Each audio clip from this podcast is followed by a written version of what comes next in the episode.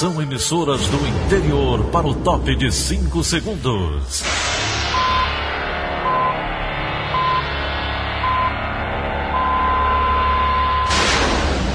A Verdinha leva o som cada vez mais longe. Rádio Sul Cearense de Brejo Santo, Cristal de Quixeramobim, Iracema de Ipu, Jornal Centro-Sul de Iguatu, Macambira de Ipueiras, Tabajara de São Benedito, Oroz FM, Pioneira de Forquilha, Itataia de Santa Quitéria, União de Camocim, Educadora do Cariri do Crato, Líder FM de Itapipoca, Aquarela FM de Miraíma, Liberdade de. Itarema, Carinhosa de Acopiara, Sertão Central de Senador Pompeu, Vale do Salgado de Lavras da Mangabeira, Vale FM de Nova Russas. 6 horas e 30 minutos, confirmando 6 horas e 30 minutos. Segunda-feira, 20 de julho, ano 2020. Manchetes do Rádio Notícias Verdes Mares.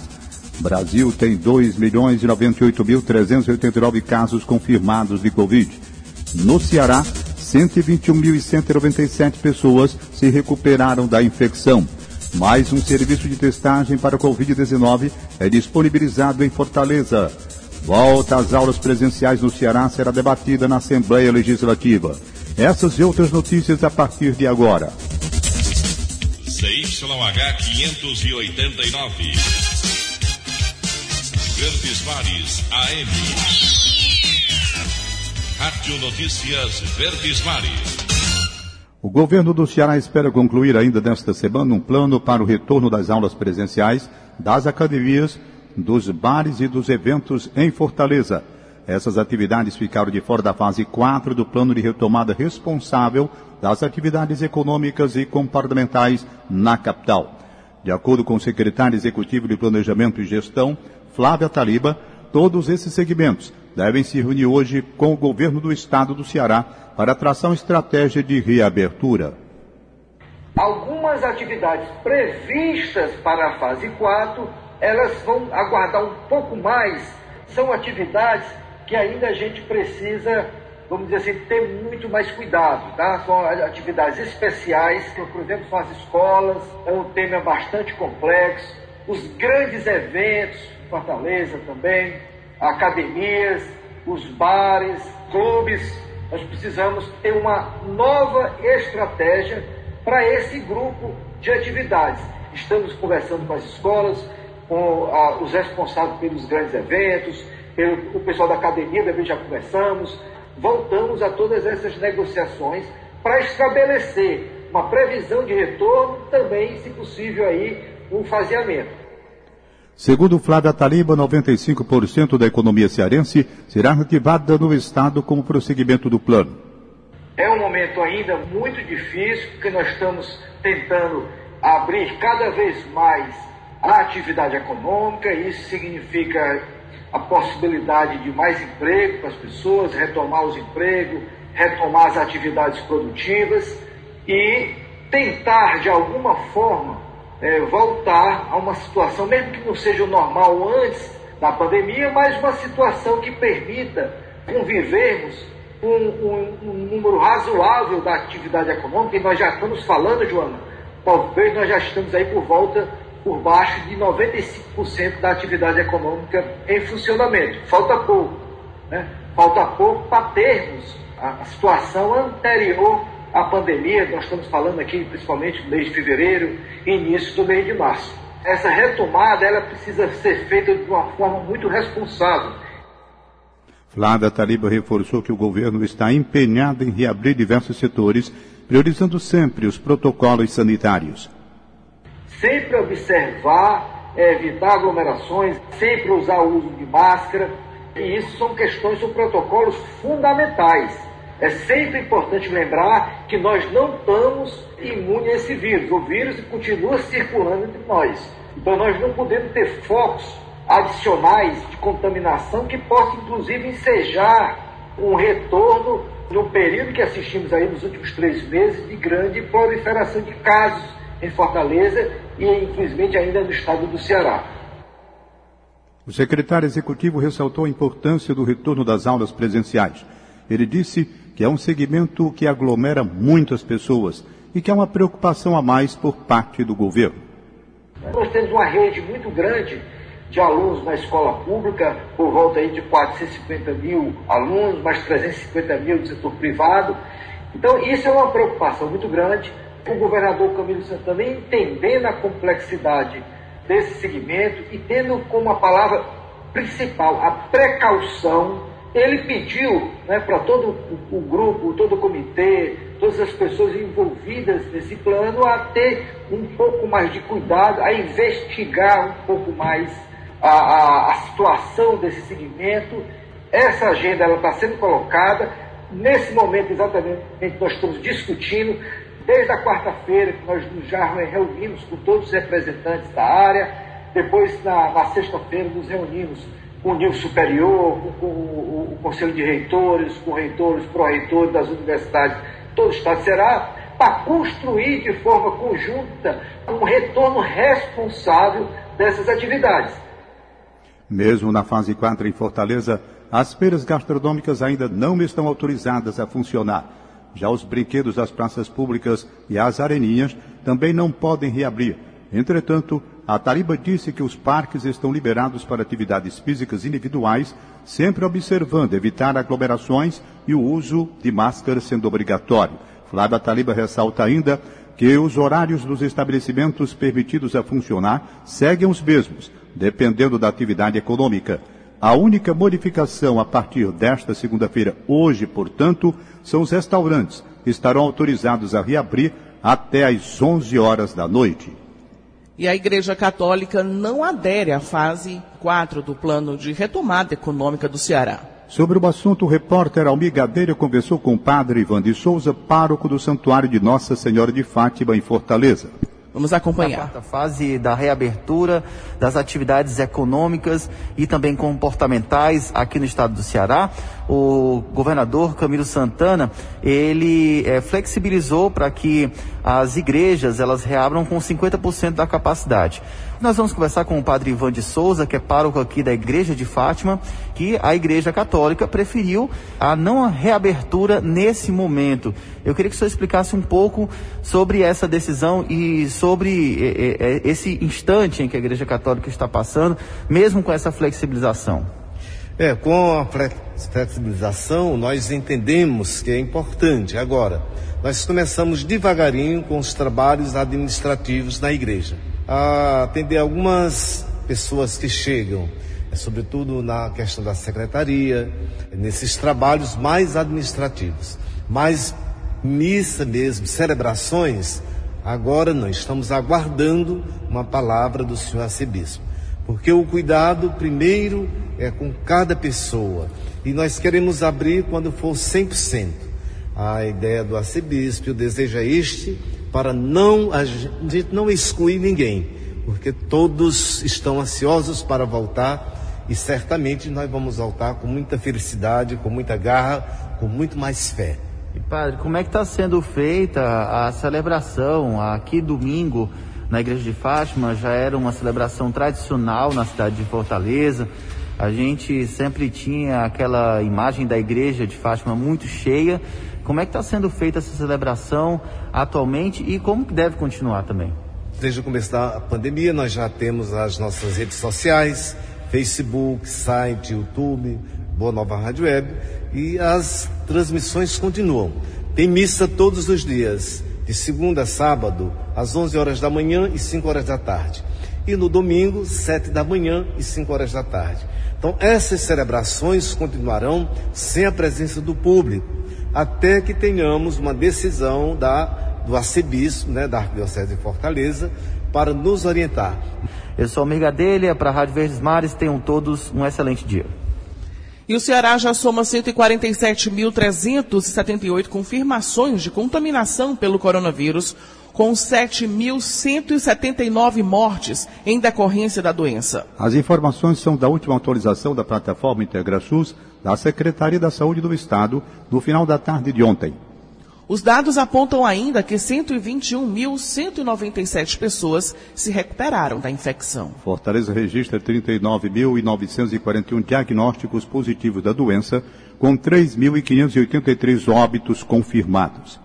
A cidade de Sobral vem em seguida no número de casos. Está com 8.941 pessoas diagnosticadas com coronavírus e 268 mortes. Na região metropolitana de Fortaleza, Calcaia está com 4.728 infectados. Maracanaú com 4.637 notificações positivas. Já em Juazeiro do Norte, no Cariri, são 4.644 casos e 169 óbitos. Mais um serviço de testagem para Covid-19 em sistema Drive-Thru e disponibilizado em Fortaleza a partir desta segunda-feira. Os detalhes com Lígia Azevedo. Os exames que são gratuitos poderão ser realizados no estacionamento do Shopping Rio Mar Kennedy de 8 da manhã às 5 horas da tarde. Os testes devem ser agendados previamente pelo Sistema Saúde Digital ou pelo aplicativo Ceará App do Governo do Ceará. A pessoa deve informar dados pessoais e e-mail para contato. A marcação é individual e intransferível.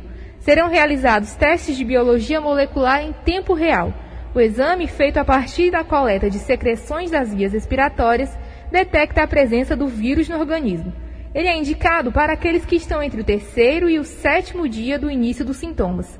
Cerca de 150 pessoas serão atendidas por dia no drive-thru do Shopping Rio Mar Kennedy. Caso não possa comparecer no dia e horário agendados, o usuário deve cancelar a marcação para ceder a vaga a outra pessoa. Segundo a secretária executiva de Vigilância e Regulação da CESA, Magda Almeida, o teste de biologia molecular é ideal para se ter um panorama legítimo e recente da Covid-19, porque identifica a infecção atual da doença.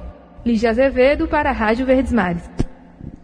E o Ministério da Saúde divulgou ontem os novos números sobre a pandemia do coronavírus no Brasil. O país tem 2.098.389 casos confirmados da doença e 79.488 mortes registradas. De acordo com o levantamento, 1.371.229 pessoas estão recuperadas da infecção e outros 647.672 casos estão em acompanhamento. Desde o início da pandemia, São Paulo é o estado mais atingido pelo novo coronavírus, acumulando 415.049 casos de Covid-19. Em seguida, vêm os estados do Ceará, Rio de Janeiro, Pará e Bahia. Termina hoje nos postos de saúde de Fortaleza a vacinação do grupo prioritário da campanha nacional contra H1N1, H3N2 e influenza B. Mais informações com Fernanda Aires. São mais de 100 postos de saúde da capital que funcionarão das 7 horas da manhã às 6 e meia da noite. Devem comparecer crianças de 6 meses até menores de 6 anos, gestantes, puérperas, pessoas com deficiência, adultos com 55 a 59 anos e professores de escolas públicas e privadas. A imunização também está disponível para idosos a partir de 60 anos, profissionais da saúde, forças de segurança e salvamento, portadores de doenças crônicas não transmissíveis e outras condições clínicas especiais adolescentes e jovens de 12 a 21 anos sob medidas socioeducativas, população privada de liberdade, funcionários do sistema prisional, população indígena, portuários, caminhoneiros, motoristas e cobradores de transportes coletivos. A vacina contra a gripe não tem eficácia contra a Covid-19, mas auxilia os profissionais de saúde no diagnóstico para o novo coronavírus. Mais de 700 mil pessoas já foram imunizadas na capital. A relação de postos de saúde está disponível no site fortaleza.ce.gov.br. Fernanda Aires, para a Rádio Verdes Mares. 6h44. Futebol. Ceará vence o Ferroviário e vai enfrentar o Fortaleza na decisão do Campeonato Cearense. Os detalhes estão com Luiz Eduardo, direto da sala de esportes. Bom dia, Luiz. Bom dia, Campeonato Cearense. Definidos os finalistas da edição de 2020. No sábado, Estádio Castelão, o time do Fortaleza, com gol do Thiago Orobó, venceu a equipe do Guarani de Sobral, dessa vez o placar mais apertado, 1 a 0 para a equipe do Fortaleza. No domingo, ontem à tarde, também no Castelão, o Ceará enfrentou o Ferroviário. O Ceará venceu o Ferri pelo placar de 1 a 0, gol marcado por Felipe Silva ainda na etapa inicial. Agora, Ceará e Fortaleza vão decidir o Campeonato Cearense de 2020. Agora a federação aguarda datas para oficializar os horários, datas e o local da grande final do Campeonato Cearense de 2020. Mas amanhã o Fortaleza já volta a entrar em campo, dessa vez pela Copa do Nordeste. O tricolor de aço, que é primeiro colocado do Grupo A com 14 pontos, jogará contra a equipe do América de Natal. O América, que não tem mais chances na competição, já está eliminado. O jogo será no Barradão, começando às 20 horas, direto de Salvador. O Ceará também nessa semana volta a campo pela Copa do Nordeste e encara a equipe do CRB, jogo que será também no Barradão, às 20 horas. A situação do Ceará terá que vencer o seu jogo para buscar a classificação na próxima fase. Luiz Eduardo para a Rádio Verdes Mares. E agora a gente confere a análise das partidas da semifinal do Campeonato Cearense com Wilton Bezerra. Bom dia. Pode-se dizer que o futebol de boa qualidade, ele não foi homenageado nos jogos do final de semana pelo Campeonato Estadual em sua fase semifinal. No sábado, por exemplo, o time do Fortaleza colocou uma equipe alternativa fez algumas alterações durante o jogo, colocando jogadores titulares, mas o jogo todo foi realmente muito ruim, difícil de se aguentar. Fortaleza levou em conta que era um treino, que era um ensaio. Fez 1 a 0 como poderia ter feito 2, 3, 4, que não seria demais, pela fragilidade do adversário. Então ficou aquela coisa modorrenta, cansativa, ataque contra a defesa, um tédio só, principalmente no segundo tempo. Já no jogo Ceará e Ferroviário, havia a expectativa de um futebol de melhor qualidade, reconhecendo-se uma vantagem pró-Ceará, mas já se colocando como certa a maneira do Marcelo Vilar colocar o ferroviário dentro de uma situação defensiva, buscando o futebol reativo, o futebol de contra-ataque. E foi isso que ele fez, principalmente no primeiro tempo. Mas o time do Ceará se ressentiu de vários problemas. Primeiro, uma escalação de Martin pelo meio campo que eu não entendi.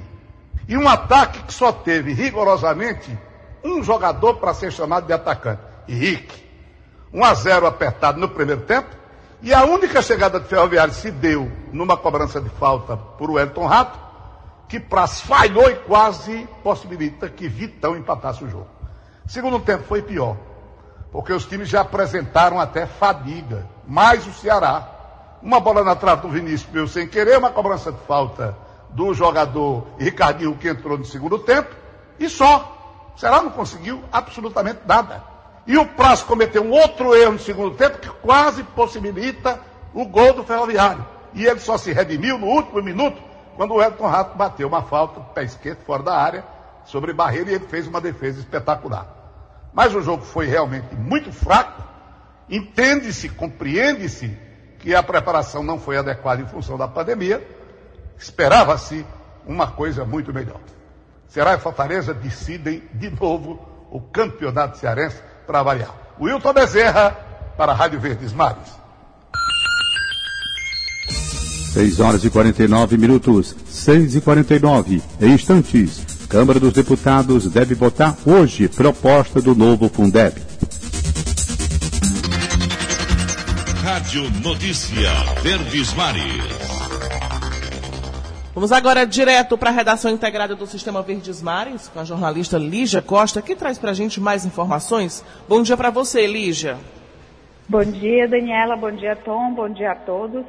Casos de denúncias de crimes sexuais praticados por um homem que se intitula líder espiritual em Fortaleza são acompanhados pelo Ministério Público do Ceará as vítimas apontam Pedro Ícaro de Medeiros, no IC, como responsável por uma série de abusos sexuais, físicos e psicológicos cometidos durante reuniões de uma seita espiritual. Os abusos e agressões teriam ocorrido entre 2018 e o ano passado. De acordo com as vítimas, o estudante de filosofia se apresentava como mestre espiritual da comunidade Afago e usava de sua posição dentro do grupo para cometer os crimes. Por telefone, Pedro Ícaro declarou que no começo deste ano registrou um boletim de ocorrência alegando ser vítima de calúnia e difamação por pessoas que deixaram a comunidade. O suspeito negou as acusações de estupro, mas confirmou que houve relações sexuais com alguns homens, mas estas relações seriam consentidas. O Ministério Público requisitou ao delegado-geral da Polícia Civil do Ceará instauração de inquérito policial para investigar o caso. Lígia Costa para a Rádio Verdes Mares. A votação do novo Fundo de Manutenção e Desenvolvimento da Educação Básica e de Valorização dos Profissionais da Educação, Fundeb, deve acontecer no plenário da Câmara dos Deputados hoje. Mais detalhes com Luana Barros. O novo Fundeb. Ele é a principal fonte de financiamento da educação básica no país, mas precisa ser renovado, pois só tem vigência garantida até o dia 31 de dezembro de 2020. Na proposta a ser votada pelo Congresso Nacional, o Fundeb torna-se permanente e a complementação feita pela União passa de 10% para 20%, caso a PEC seja aprovada. Apesar da proposta vir sendo discutida desde o início do governo de Jair Bolsonaro, apenas agora o Executivo Federal enviou uma contraproposta para o Legislativo. Entre as mudanças sugeridas, a de que o Fundeb só começasse a vigorar em 2022. Contudo, parlamentares têm criticado as sugestões do governo federal. Luana Barros, para a Rádio Verdes Mares. E a volta às aulas presenciais no Ceará será debatida em uma audiência pública na Assembleia Legislativa. O tema será discutido por membros do governo do Estado, do Poder Legislativo, representantes das instituições de ensino, técnicos da educação e da saúde. Sobre o assunto, vamos conferir o comentário de William Santos. Olá, bom dia a você que nos ouve na Verdinha. O retorno das aulas presenciais aqui no Ceará é um assunto complexo que está sendo debatido em várias frentes por membros do governo do estado, do poder legislativo, representantes das escolas e técnicos da educação e também da saúde. Hoje, a Comissão de Educação da Assembleia Legislativa, por exemplo, realiza uma audiência pública virtual às 10 da manhã para discutir esse assunto. Existem duas frentes que articulam hoje a liberação das aulas presenciais no Ceará. Uma delas atua junto ao Comitê Estadual de Enfrentamento ao Novo Coronavírus, liderado pelo governador Camilo Santana, e a outra funciona como um comitê consultivo, que também reúne representantes do Estado e movimentos ligados à educação.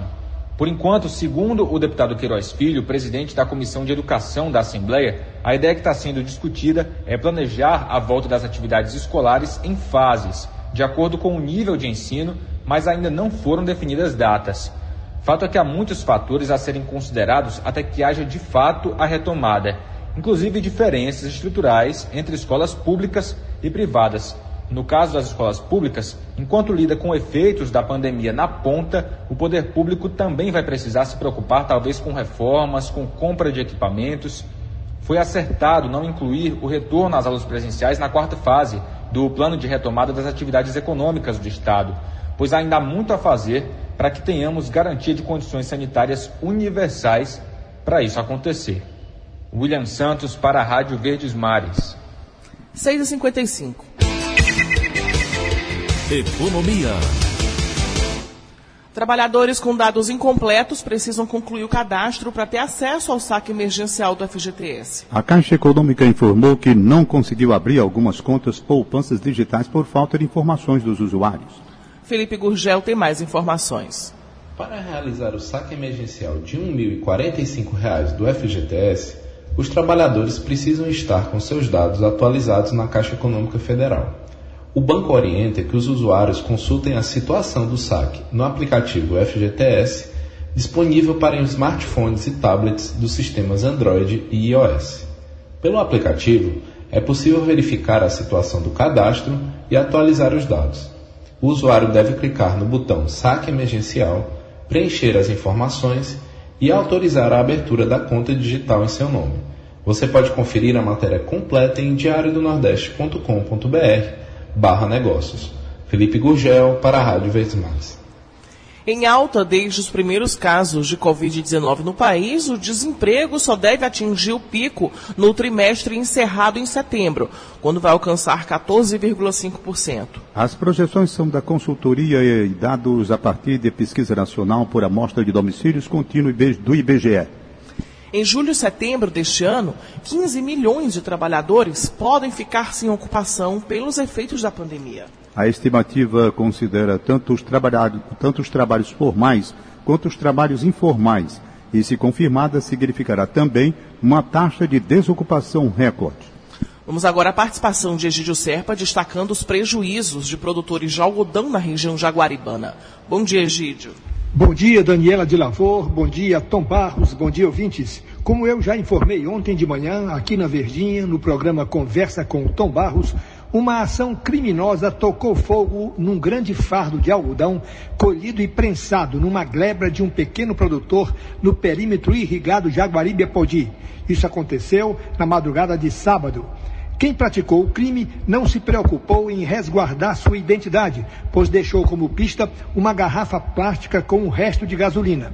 O incêndio, segundo empresários da agropecuária, pode ter sido um aviso para quem está produzindo com tecnologia na Chapada do Apodi. Não somente algodão, mas frutas para exportação, como melão, melancia e banana, e alimento para o rebanho bovino leiteiro, como sorgo e outros produtos vegetais. Há pouco mais de uma semana, desconhecidos invadiram e ainda ocupam uma gleba no mesmo projeto de irrigação, Jaguaribe-Apodi. Tudo isso preocupa os pequenos produtores e também o coordenador do programa de revitalização da cultura do algodão, Euvaldo Bringel, que teme pela perda de entusiasmo de quem produz e de quem compra a produção, que são as indústrias de fiação e tecelagem do Ceará. Egídio Serpa para o Rádio Notícias Verdes Mares. E a Mega Sena acumulou, já que ninguém acertou as seis dezenas do concurso sorteadas no sábado em São Paulo. Os números sorteados foram 14, 27, 35, 40, 50 e 55. Segundo a Caixa, a estimativa do prêmio do próximo concurso na quarta-feira é de 29 milhões de reais. A cidade de Itapipoca vai contar em breve com uma nova opção de tráfego por fora da sede do município. As obras de duplicação e ampliação da CE 354 no contorno da cidade estão com quase 50% dos serviços executados. A nova estrada de 9 quilômetros vai beneficiar diretamente os moradores do município de Itapipoca e de localidades do litoral oeste e do Vale do Curu. A previsão é de que a obra seja entregue até o início do próximo ano. A gente acompanha daqui a pouquinho durante a nossa programação a fala do gerente de obras rodoviárias, que ele vai explicar mais detalhes para a gente. 6 horas e 59 minutos, 6 e 59. Acabamos de apresentar o Rádio Notícias Verdes Mares. Redatores Roberto Carlos Nascimento e Elone Pomuceno. Áudio Augusto Assunção. Contra-regra Alínia Mariano. Editora de núcleo Liana Ribeiro, diretor de jornalismo Delfonso Rodrigues. Outras informações acesse verdinha.verdesmares.com.br ou facebook.com barra verdinha 810. Em meu nome, Daniela de Lavor e de Tom Barros, tenham todos um ótimo dia. De segunda a sábado, seis e meia da manhã, Rádio Notícias Verdes Mares.